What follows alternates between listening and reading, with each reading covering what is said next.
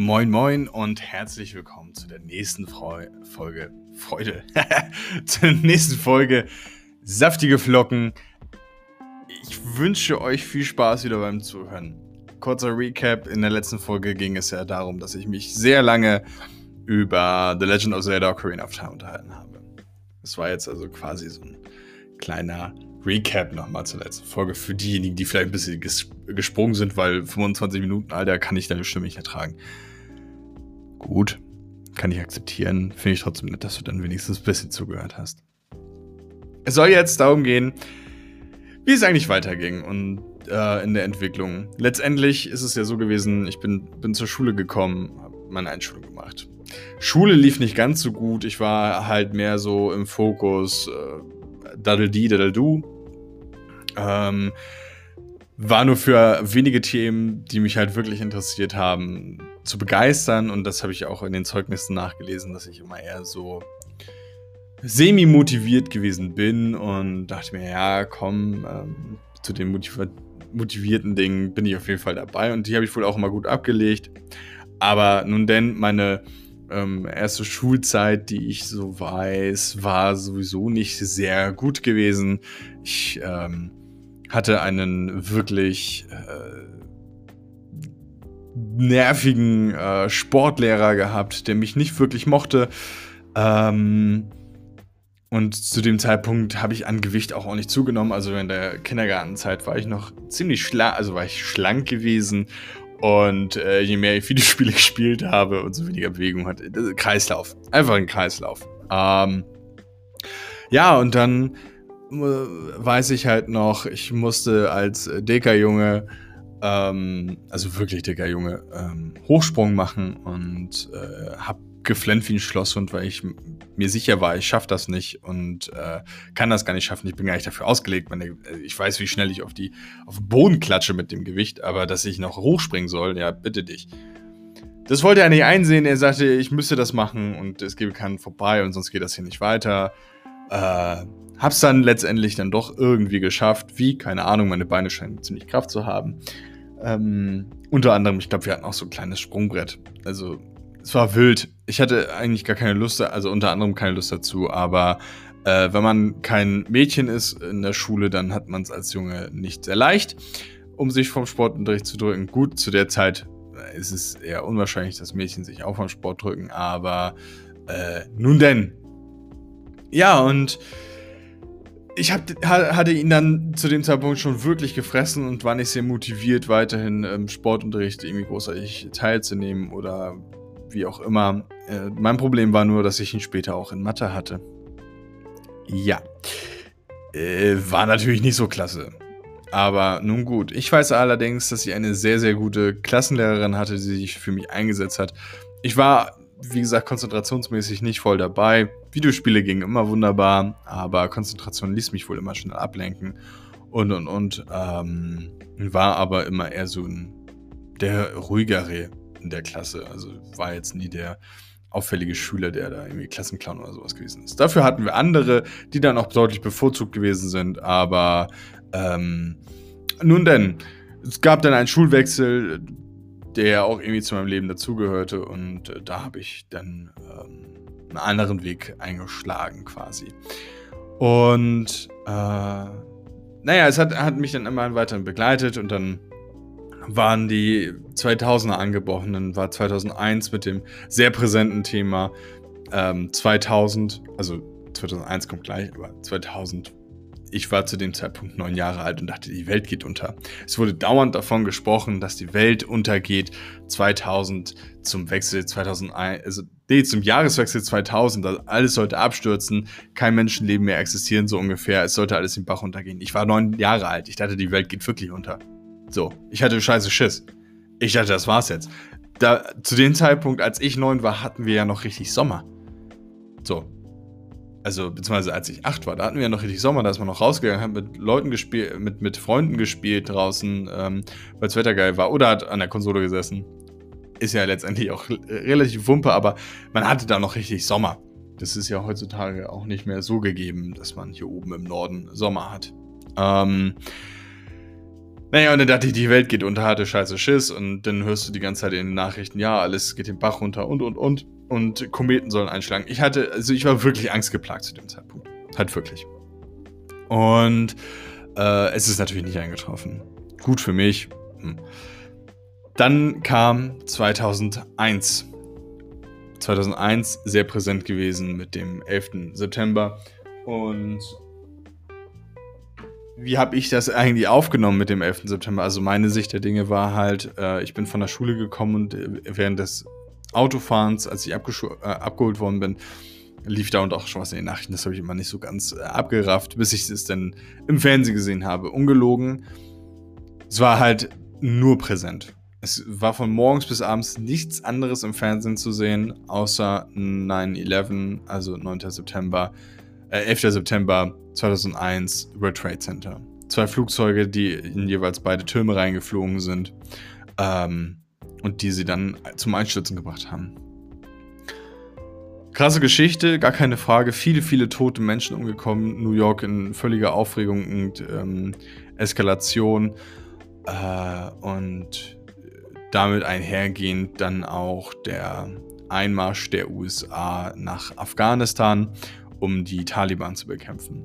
Das wird vielleicht später nochmal interessant, weil jetzt 20 Jahre später äh, genau der Truppenabzug gekommen ist und die Taliban jetzt wieder in Afghanistan sind. Ja, das war halt zu dem Zeitpunkt sehr präsent den Einmarsch nach Afghanistan hat man so teilweise mitbekommen, wenn es in den Nachrichten war von den äh, Amerikanern, die dann mit den Marines als erstes rein sind und dann immer weiter die, die Taliban dort bekämpfen wollten.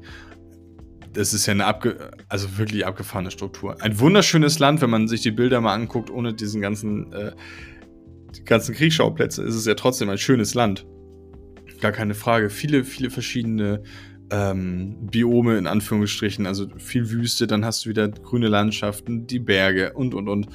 Ähm, es ist halt wirklich schön, aber was halt dort abgeht zurzeit ist oder generell immer noch passiert, ist halt wirklich nicht mehr schön und wenn man sich das mal vor Augen hält, ist es halt auch ähm,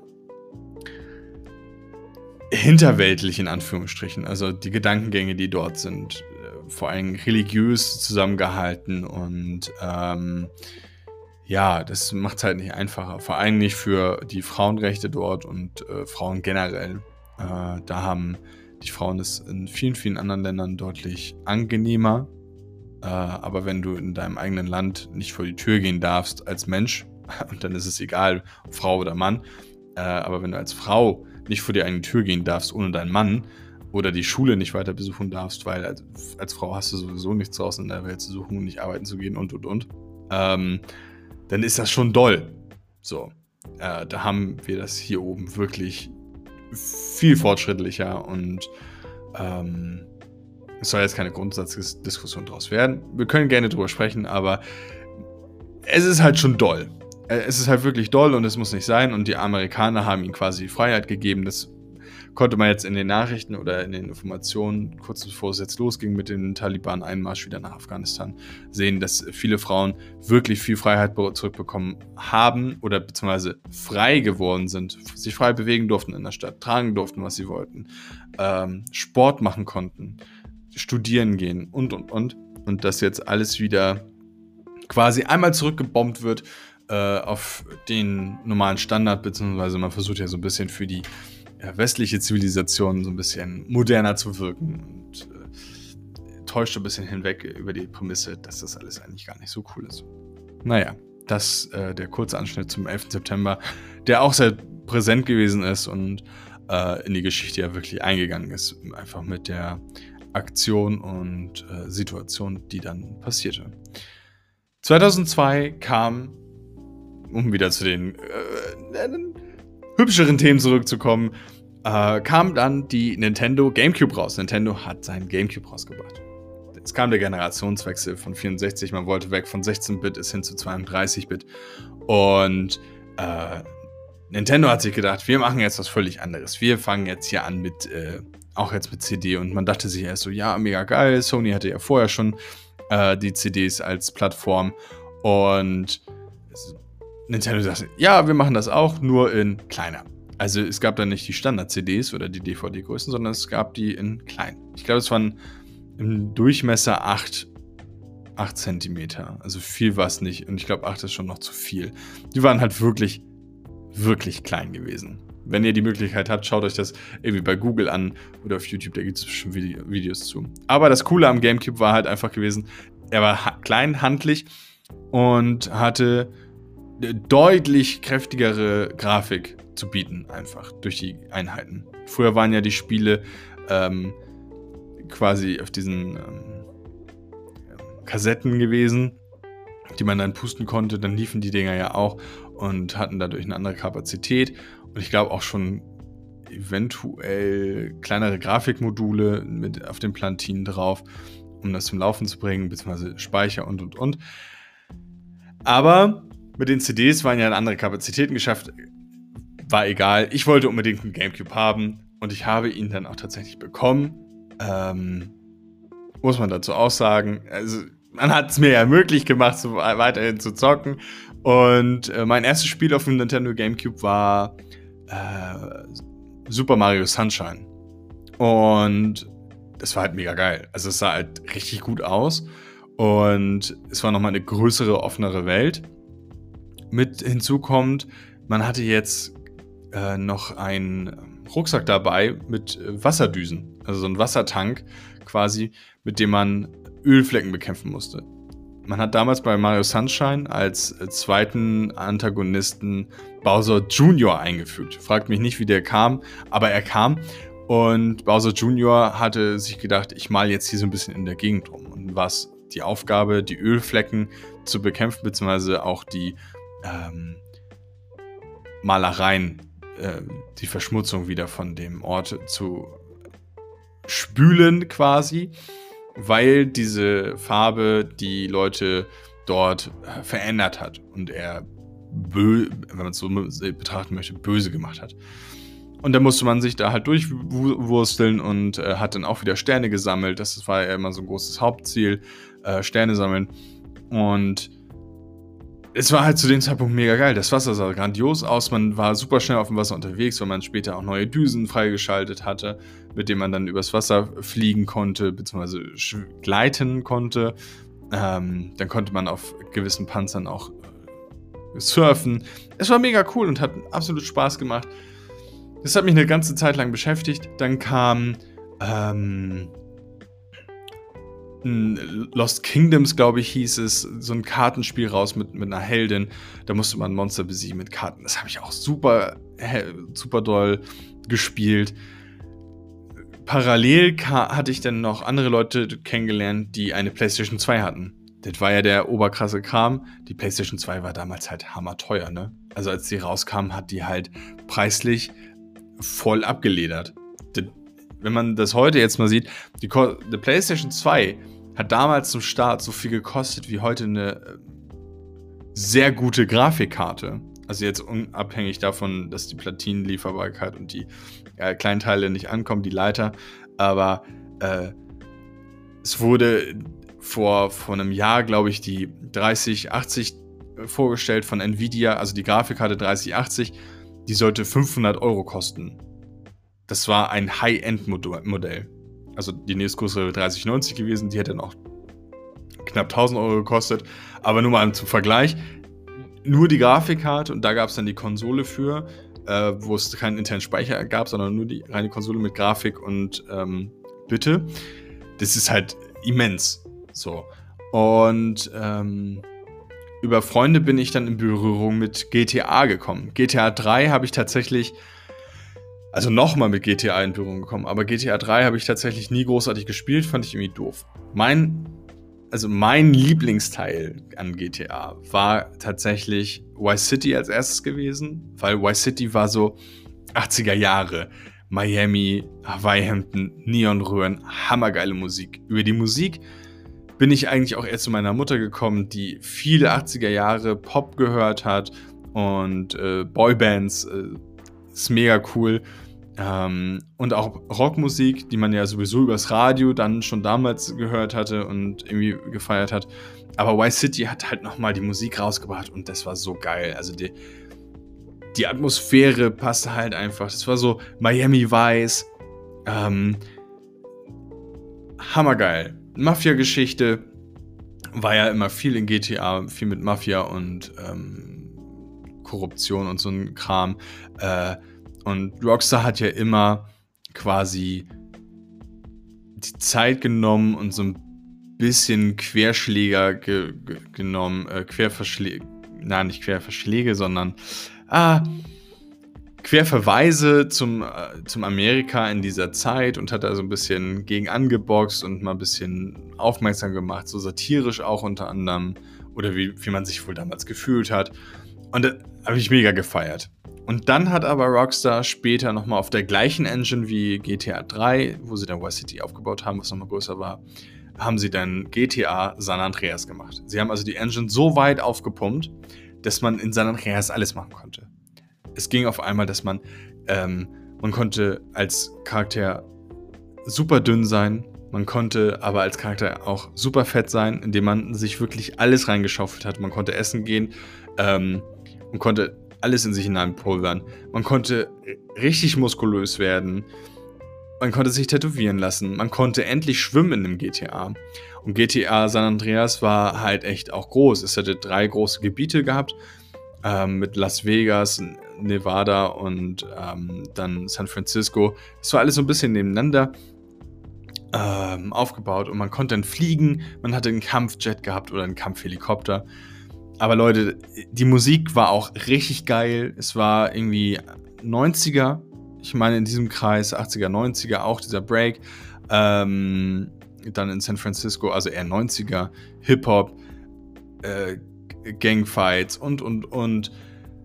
Und dann hat man auch Querverschläge zu, zu äh, ganzen Musikern gehabt, ähm, ECG und sowas. Es war mega cool.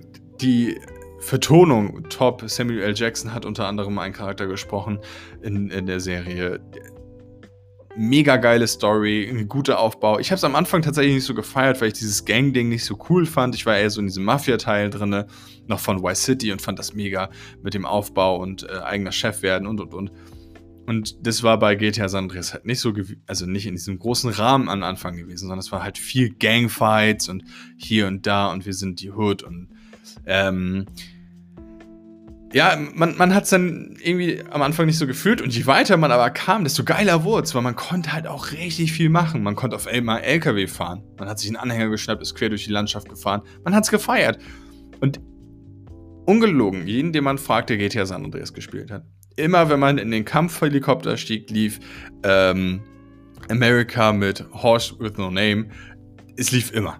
Es lief einfach immer. Man ist in den Helikopter eingestiegen und es lief. Was auch krass war zu dem Zeitpunkt. Und ähm, da kann man wieder sehen, wie Spiele hinterher sind. Also das Internet kam ja auch gut auf zu dem Zeitpunkt ähm, mit DFÜ-Verbindung und, und, und. Man hat dann Cheatcodes und sowas rausgesucht für verschiedene Spiele oder Lösungen. Auf jeden Fall GTA San Andreas bzw. auch Vice City schon damals hat es gefördert, dass man Sachen auswendig lernt. Man konnte auf einmal so viele Cheatcodes auswendig. So, denn da sagtest du, oh nein, meine, meine Energie geht zu Ende. Da sagt der Kumpel, oh, gib mal her, ich mach das für dich. Und dann hast du die nachher selber übernommen, die Cheatcodes. Dann hieß es einfach so, ja, was brauchst du denn? Ja, hier, ich brauche Energie und äh, Panzerung. Dann ging das so klick, klick, klick, klick, klick, klick, klick. Und da hat man auf einmal, dann, dann ploppte auf, äh, Cheatcode aktiv, äh, aktiviert. Da hatte man auf einmal äh, viel äh, volle Energie wieder, also volle Lebensenergie und Rüstung. Dann, ja, brauchst du auch unendlich Munition? Ja, klar, nämlich auch. Zack, unendlich Munition gespawnt. Während man dann seine Waffen äh, freigeschaltet hat, dann hat man noch Dollar bekommen, also Geld. Ähm, und man konnte so viel machen. Man wollte einen Kampfjet haben? Gar kein Thema, ich gebe dir den Cheatcode ein. Man wollte einen Panzer haben? Gar kein Thema, ich gebe dir den Cheatcode ein. Es, es war halt immens. Also, was damals für Cheats einfach genommen worden sind, für die Leute, die GTA San Andreas halt auch nochmal weiter nach der Hauptstory spielen wollten. Also, es ging ja halt. Äh, man konnte es immer noch weiterspielen. Und man konnte immer viele, viele Aktivitäten annehmen. So, man konnte daten gehen. Man äh, konnte Billard spielen. Ähm, was war dann noch zu dem Zeitpunkt? Naja, Sportstudio. Man konnte ins Gym gehen vor Ort, um, um dort zum Muskelprotz zu werden. Man konnte sich tätowieren lassen. Das war halt mega cool. Es gab Outfits. Man konnte sich verschiedene Outfits zusammen, zusammenstellen. Je nachdem, wie man Lust und Laune hatte, wie man rumlaufen möchte. Es gibt so viele coole Dinge. Und das war so meine Berührung auch mit PlayStation 2 gewesen. Und dann kam auch noch eine Videospielserie. Und das Ding ist halt, ähm, dass GTA nie für Nintendo erschienen ist. Nintendo war ja immer eher so dieser Publisher von, naja, kinderfreundlichen Inhalten oder auch für Erwachsene gedacht, aber nie explizit für Erwachsene, wie ein GTA zum Beispiel. Das war immer sehr Sony-exklusiv, beziehungsweise später dann auch für den PC. Ähm, das wollte Nintendo damals einfach nicht. Das ah, wollen die heute auch nicht, aber das würde die Nintendo-Konsole auch komischerweise nicht schaffen. Ähm, ja, und dann hat man da dann gezockt und GTA gespielt und zu Hause dann, keine Ahnung, Mario Sunshine. Oder mein Alltime favorite also was ich wirklich hart gegrindet habe, war zu dem Zeitpunkt äh, Tales of Symphonia. Ich habe wirklich Wochen in dieses Spiel gesteckt. Es war ein Rollenspiel mit freien Kampfelementen, wo man neue äh, Attacken lernen konnte, indem man verschiedene Moves gemacht hat, verschiedene Konstellationen in der Gruppe hatte und und und. Und über Tales of Symphonia kam ich auch zu meinem damaligen Spielernamen. Man hat sich ja mal einen Spielernamen gegeben. Ähm, und so kam ich dann zum Spielernamen Kratos, äh, weil der eine Charakter, den ich ziemlich cool fand in Tales of Symphonia, Kratos hieß. Und ähm, ich wusste zu dem Zeitpunkt aber nicht, dass parallel ja bei Sony PlayStation 2 God of War erschienen ist mit dem Haupthelden Kratos. Fand ich im Nachhinein später ziemlich cool, weil Kratos aus Tales of Symphonia natürlich eher so ein bisschen weicher ist und äh, Kratos von God of War nun ja wirklich eine Kampfsau ist. Ähm, aber trotzdem blieb die Verbindung eher immer bei Tales of Symphonia, weil ich das halt wirklich rauf und runter gespielt habe. Damals habe ich auch noch Spiele, keine Ahnung, fünfmal durchgezockt oder so und hatte immer noch Spaß daran. Die Zeit habe ich heute gar nicht mehr. Heute knüpfe ich mir äh, manchmal Zeit ab von Spielen, wo ich mir denke, ja, hm, irgendwie schwierig und wenn sie mich nicht großartig motivieren, ja, dann weg. Oder ich nehme die Zeit mir dann doch nicht dafür, sondern gucke eher in kleinere Spiele rein, oder in schnelle Spiele, keine Ahnung, sei es nun ein Apex zurzeit oder ein Hand, wo man weiß, okay, es sind kleine Runden, die maximal eine Stunde, also zwischen ähm, 30 und 60 Minuten gehen und dann kann ich sagen, ja gut, war interessant oder halt nicht. Und wenn es schneller ging, dann hat man noch eine Runde dran gehangen. Aber so richtig zeitintensiv, wie es jetzt bei einem Red Dead Redemption 2 ist oder einem GTA 5, wo die Stories halt auch viel Zeit in Anspruch nehmen können, einfach, jetzt so, jetzt so in meinem, in meinem Leben so ungefähr, denke ich mir, ah, irgendwie schwierig mit der Zeit. Also, ja, kann ich mich lang genug motivieren? Klar, wenn das Spiel motivierend ist, dann kriege ich mich dazu, aber sonst eher schwer. Aber das war unter anderem der erste Part von der Zeit mit meiner Nintendo GameCube und äh, den ersten Anfängen zu einer PlayStation hin. War halt einfach grandios. So. Später kamen noch andere Videospielreihen dazu, wie Splinter Cell, die ich dann auch über äh, einen Kumpel kennengelernt habe, weil er das Spiel hatte für die PlayStation 2. Mega geile Spielereihe, Splinter Cell bis Chaos Theory. Absolut cool. Über die anderen Teile lässt sich streiten, ähm, je nachdem, welche Version man hatte.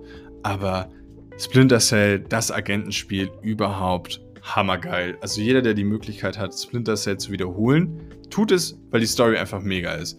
Der erste Teil ist noch ein bisschen schwieriger, in Anführungsstrichen, weil die Steuerung noch nicht ganz optimiert war. Und dann gab es einen Steuerungswechsel ähm, äh, bei Pandora Tomorrow, also dem zweiten Teil. Auch hammergeile Story. Und das wurde dann einfach nochmal äh, verbessert in Chaos Theory. Die Musik in Chaos Theory von Amon Tobin auch einfach Liebe.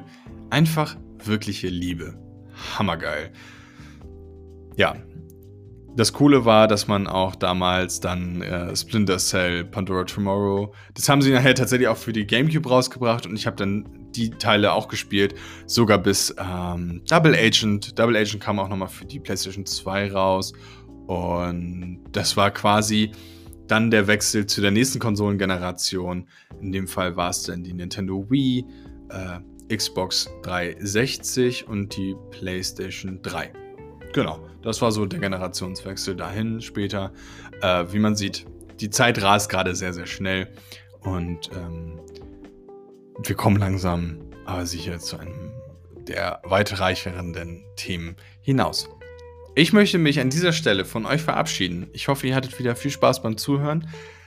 Schreibt mir bei Instagram, ist gar keine Frage. Ich heiße dort Mr. Juicy Flakes, also Mr. Unterstrich Juicy Flakes. Wie saftige Flöckchen äh, ihr für mich seid. Ähm, ich hoffe, ihr hattet wieder Spaß bei saftige Flocken, meine Freunde. Ich wünsche euch alles Gute, einen schönen Tag, genießt es, habt Spaß und wir hören uns. Ciao.